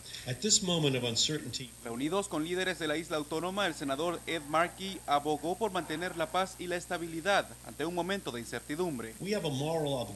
Tenemos la obligación moral de hacer todo lo posible para evitar un conflicto innecesario y Taiwán ha demostrado una moderación y discreción increíbles durante tiempos difíciles. Jorge Agobián, Voce América. El número de detenciones de migrantes en la frontera de Estados Unidos con México disminuyó en julio respecto al mes previo, según informaron autoridades el lunes, un segundo descenso mensual consecutivo. Los flujos siguieron siendo inusualmente altos, en especial entre las nacionalidades menos afectadas por el título 42. Autoridades estadounidenses hicieron 199.976 detenciones de migrantes en julio, 3,8% menos que las 207.933 de junio, según informó la Oficina de Aduanas y Protección Fronteriza. Sectores de la sociedad civil venezolana piden mantener la continuidad de la misión de determinación de hechos sobre Venezuela. Desde Caracas nos informa Carolina Alcalde. Para organizaciones de derechos fundamentales, la renovación del mandato de la Misión Internacional Independiente de Determinación de Hechos sobre Venezuela de la Organización de Naciones Unidas. Gabriel Cabrera, director del Centro de Activismo y Desarrollo Democrático. Es primordial que en 2023 esta misión siga en Venezuela, sea renovada. Hoy le pedimos a los Estados miembros y relatores del Consejo de Derechos Humanos que la misión en el próximo periodo, que será entre el 8 y el 13 de septiembre, sea renovada para Venezuela un tercer año más porque es indispensable. Carolina, alcalde Voz de América, Caracas. La Iglesia Católica de Nicaragua denunció el lunes la detención de un sacerdote en una zona del norte del país en medio de fuertes tensiones con el gobierno de Daniel Ortega, mientras el obispo Rolando Álvarez continúa sitiado por la policía en la curia episcopal del norteño departamento de Matagalpa. En un comunicado, la diócesis de Ciuna informó que el presbítero Óscar Benavides de la parroquia Espíritu Santo fue arrestado la tarde del domingo y que desconocen las causas o motivos de su detención. Desde Washington vía satélite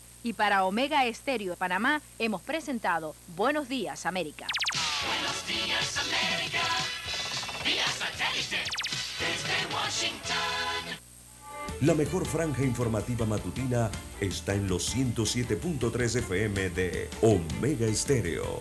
5.30 AM. Noticiero Omega Estéreo. Presenta los hechos nacionales e internacionales más relevantes del día. 7.30 AM. Infoanálisis. Con entrevistas y análisis con los personajes que son noticia.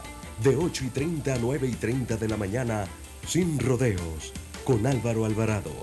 De lunes a viernes. Por Omega Estéreo. Desde hace 60 años, Industrias Correagua trabaja para este país porque cree en Panamá y su crecimiento. Haciendo los techos que te protegen de la lluvia, haciendo que el edificio donde trabajas sea más fuerte y duradero y que la escuela donde estudian tus hijos sea tan sólida como su futuro.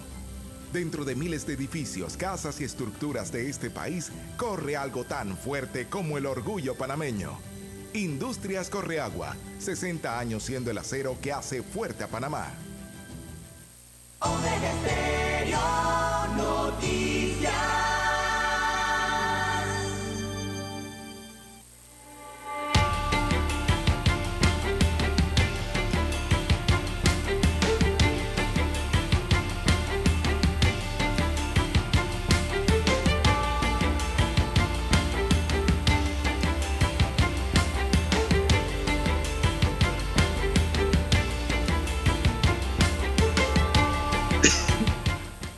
Bien, seguimos, siete, Siete, cinco cinco. minutos.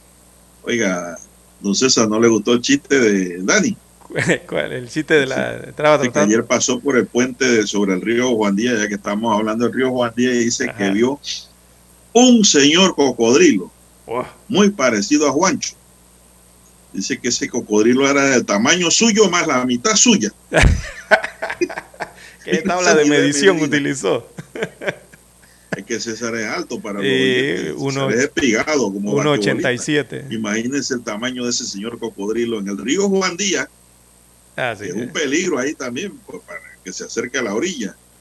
O sea, Daniel quería decir que el cocodrilo medía como unos casi tres metros, dos metros y más de dos metros y medio, ¿no? Esa es la unidad de medida De Daniel. de Daniel. Mire que se- cuando vio el cocodrilo se acordó de usted. Eh, mire usted, de la altura, ¿no? De lo largo. Bueno, vamos a seguir con más noticias, señoras y señores. Póngale una sonrisa a la vida, todo no es amargura. Así es. Siendo Juan de La vida Dios. no es para vivir amargados. Porque Ah. es bien corta. Hay gente que vive amargado y muere amargado y nunca vivió la vida, don César. Así es. No, es que cuando la gente mide, trata de medir, don Juan de Dios, utiliza los brazos para ver la yarda, ¿verdad? Claro. Y así diferentes partes del cuerpo para poder, eh, bueno, del, del, del pulgar al índice, quizás el tamaño de las zapatillas de, de los hijos o de la medición del calzado de, de escolar de los hijos. Y así miden de diferentes formas, ¿no? Utilizando su propio cuerpo. Bien. el IDA- seguimos, bueno, don el César, IDAN- ayer se registró un accidente eh, lamentable, un accidente laboral, diría yo. E Isaac de León Morales, de 26 años, perdió la vida en momentos en que reparaba un vehículo a orillas de la vía en la comunidad de Gómez, distrito de Bugaba, en Chiriquí. El trágico accidente se reportó a eso de la 1 y 40 de la tarde. Según testigos, de León reparaba el vehículo pick-up de color blanco cuando el gato hidráulico que sostenía el automóvil se resbaló y le cayó encima. Menos que le cayó encima el automóvil. Eh, le cayó el Edgar automóvil. eh, encima. Miranda, morador de la comunidad y un familiar de Isaac lograron sacarlo y llamaron al sistema único de emergencia. Al llegar los paramédicos dictaminaron que el hombre se encontraba ya sin signos vitales. Posteriormente se presentó a la escena las unidades de la policía. Edgar Arauz de la Fiscalía Adjunta de Bugaba, quien junto a peritos del Instituto de Medicina Legal realizaron el levantamiento del cadáver que fue llevado a la morgue judicial. Así que esta muerte fue por un accidente, don César. ¿eh? Sí, es que hay que tener cuidado. en el gato. Sí, hay que tener cuidado con eh, el gato, sea de tijera o el gato como le conocemos hidráulico, ¿no? Es el elevador hidráulico, eh, pero uno le dice gato en, en el carro, ¿no? En el automóvil. Y es que hay que tener mucho cuidado, don Juan de Dios, porque estos gatos de tijeras o hidráulicos eh, pueden ceder y pueden voltearse, que es lo que le supongo le ocurrió a, a este, a este ciudadano eh, cayéndole el vehículo encima, ¿no? Y causando esa pérdida irreparable de la vida. Eh, eh, hay que colocar, la gente, digo, es que el gato hay, Hay que, que saberlo poner, hay don que Juan de Dios. calzas. No, no, o, o- no, pero y si, y, y si usted va a colocar calzas, no es recomendable ponerle muchas calzas a- al ¿Por qué gato no? debajo. Ah, no, se refiere a los No, al neumáticos. gato sí. no. A los neumáticos. no, no, no. A los neumáticos. No, al gato no, porque se te rebala. Eso era lo que le iba a decir, que no Las le pusiera. van sobre, debajo del automóvil, Exacto. en lugar, cosa que si el gato cede o se voltea, el carro cae sobre unas calzas Exactamente. y no se va abajo. Y si golpea al mecánico o al que no sea mecánico, que está mecaniqueando, eh, no sea un golpe fatal. Exactamente. No colocarle, no ponerle nada de esos de bloques ni, ni maderos debajo de la base del gato para tratar de que el gato se- sea un poco más alto. No, no, no, eso no. No, no, eso- eso es peligroso. u- sumamente peligroso.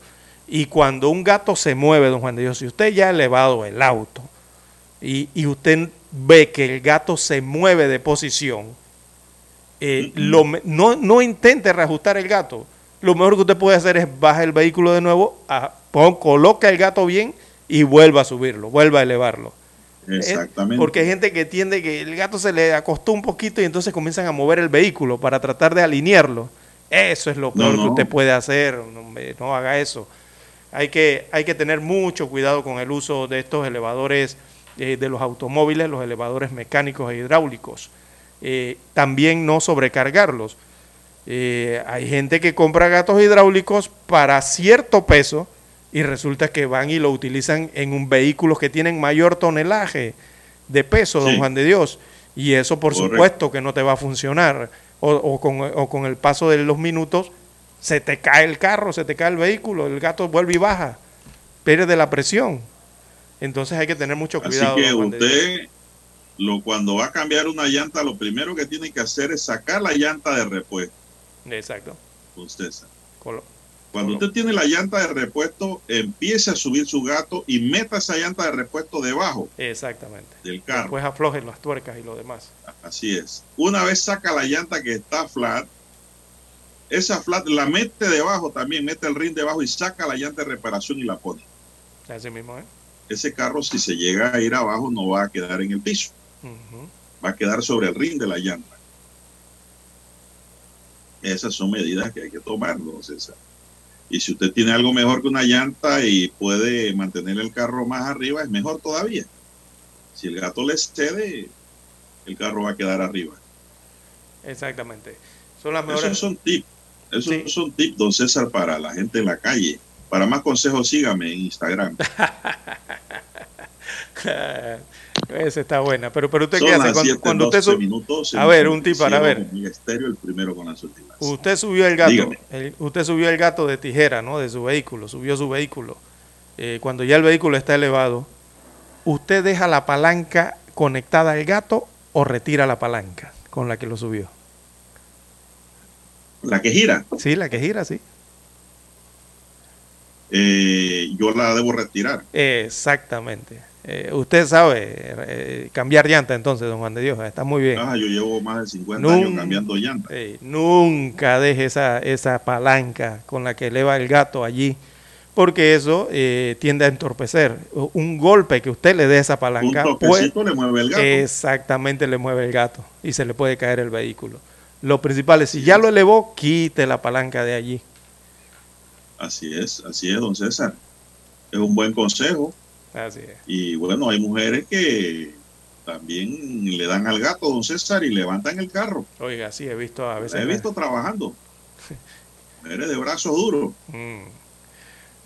Bien, las Oh. 7, 13 minutos, Tengan 7, en cuenta el 13 consejo minutos. De, su- de don César Lara también quiten la palanquita mientras el, ya el carro está arriba. Exacto, sí.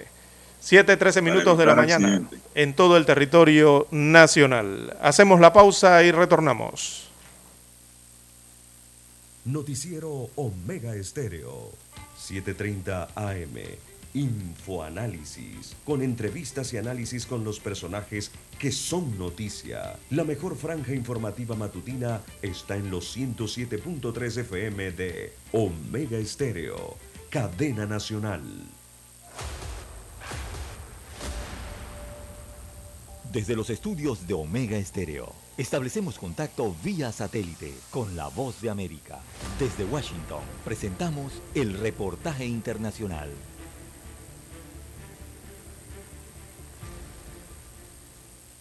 En el marco del programa piloto de extracción de litio que Bolivia ejecuta, se dio a conocer en junio que seis empresas extranjeras aún están en carrera para trabajar con el Estado. Tres son chinas, una rusa y otra estadounidense. Fueron eliminadas dos, una argentina y otra norteamericana. Autoridades gubernamentales informaron que las compañías hicieron pruebas con muestras en los salares bolivianos, logrando una recuperación del litio del 80 y 90%.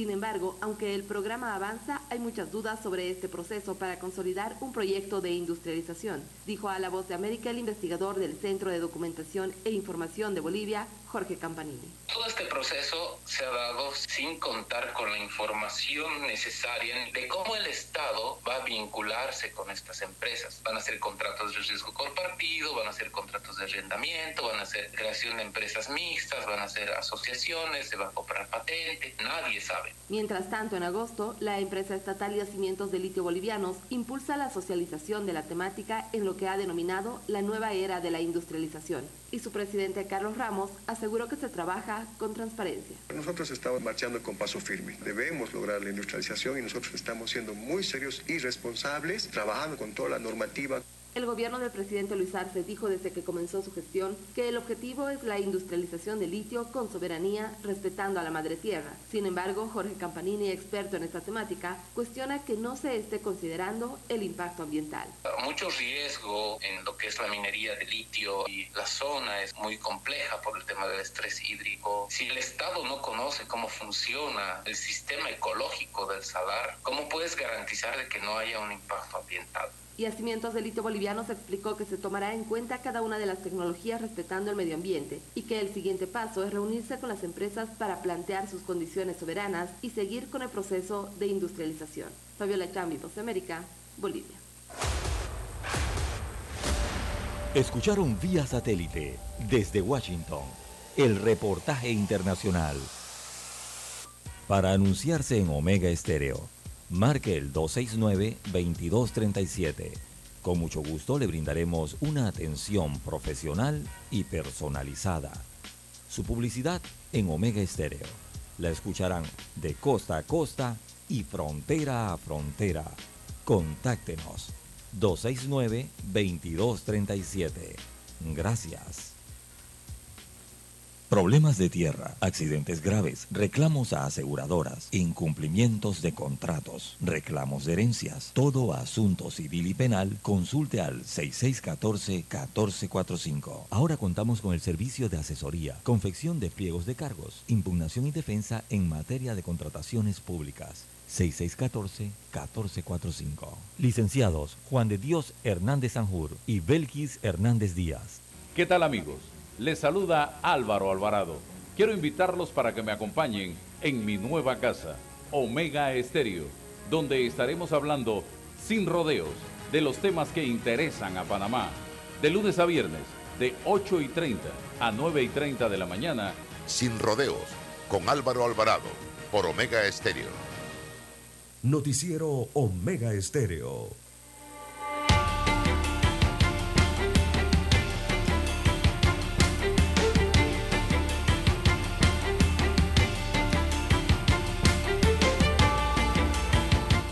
Bien, bien, don César. Oiga, don César, y ese aparato de elevación, ¿por qué le llaman gato? Dice un oyente.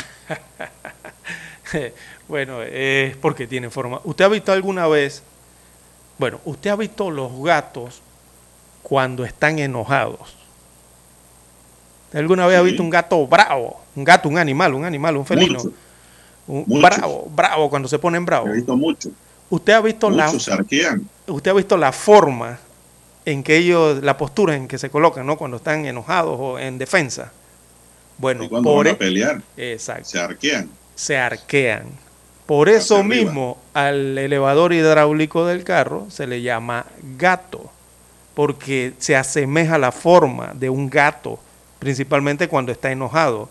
O sea, el gato cuando está enojado lo que hace es que arquea el lomo. Irregularmente, irregu- exactamente, irregularmente la cola del gato eh, la- eh, está recta hacia arriba. Entonces simula la forma de lo que es el gato, bueno, el gato hidráulico que se conoce, ¿no? O el gato de tijera. Es por eso que se le llama Yo gato. diría más que todo, César, con el gato de tijera. También, sí, porque tiene más forma de, de eso no es eso no es cuadrado, eso es de- esa figura es rombo, tiene forma de rombo, ¿no? Sí, exactamente. Eh, ya los hidráulicos vinieron después Sí. y Pero- vienen de otra forma. Sí, pero pero se hace- le llaman gato también ya. Por eso es que le llaman gato, porque se, se asemeja a un, como gato. a un gato enojado.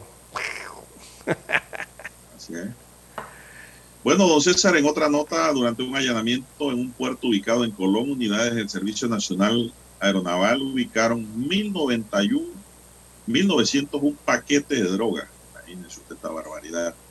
De acuerdo a las autoridades judiciales, el cargamento estaba en una embarcación procedente de Colombia y que iba para Eslovenia. Dentro de la embarcación se ubicaron 64 maletas que contenían los 1.901 paquetes de drogas. Xiomara Rodríguez, fiscal de drogas del Ministerio Público, informó que no descartan la vinculación de grupos criminales en este decomiso de drogas. El Senan dijo que durante el periodo del año 2022 a la fecha, mediante la ejecución de 85 operaciones, han logrado el decomiso total de 63.794 paquetes de sustancias ilícitas. César. Así es, don Juan de Dios. Eh, bueno, nos preguntan aquí por el tema de los ríos. Bueno, hay que recordar a los amigos oyentes, don Juan de Dios, que hay diversos avisos por la situación climática de la región, donde está Panamá.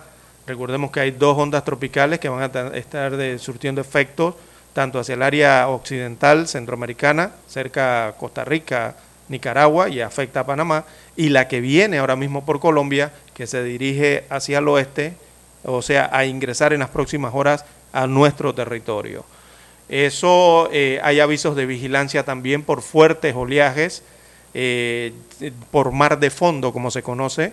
Eh, hay resacas en las playas del Pacífico y hay fuertes oleajes en las playas del Pacífico. Esto significa vientos y significa también que está lloviendo más, va a haber lluvia. Así que hay que tener mucha precaución con los ríos, eh, los lagos y también las visitas a los litorales de Don Juan de Dios, sea el Caribe y principalmente el del Pacífico. Hay que tener mucho cuidado con eso, hay varios avisos de vigilancia al respecto. Así que tenga cuidado con sus familiares o sus visitas a las áreas de playas, ríos y lagos. Eso por una parte. También para hoy, don Juan de Dios, eh, bueno, nos están preguntando aquí sobre un video de la caída del helicóptero, ¿se acuerda el- la semana pasada, ¿no? Donde iba un eh, aspirante a la candidatura presidencial por la libre postulación, Dimitri, él es Dimitri Díaz. Un preaspirante. Preaspirante, perdón. El, el apellido es Dimitri es Flores. Dimitri Flores es el apellido correcto. Eh, bueno, ahí no podemos o sea, adelantar nada porque la Autoridad de Aeronáutica Civil todavía no ha emitido eh, el informe que establezca la causa de ese desplome, o sea, de ese accidente eh, con ese helicóptero en una área montañosa en el distrito de Boquete. De las imágenes, eh, al parecer el, tenían un celular o unas cámaras de estas GoPro que filman, ¿no? Eh, así como las tienen las motocicletas, los motociclistas en los cascos, ¿no?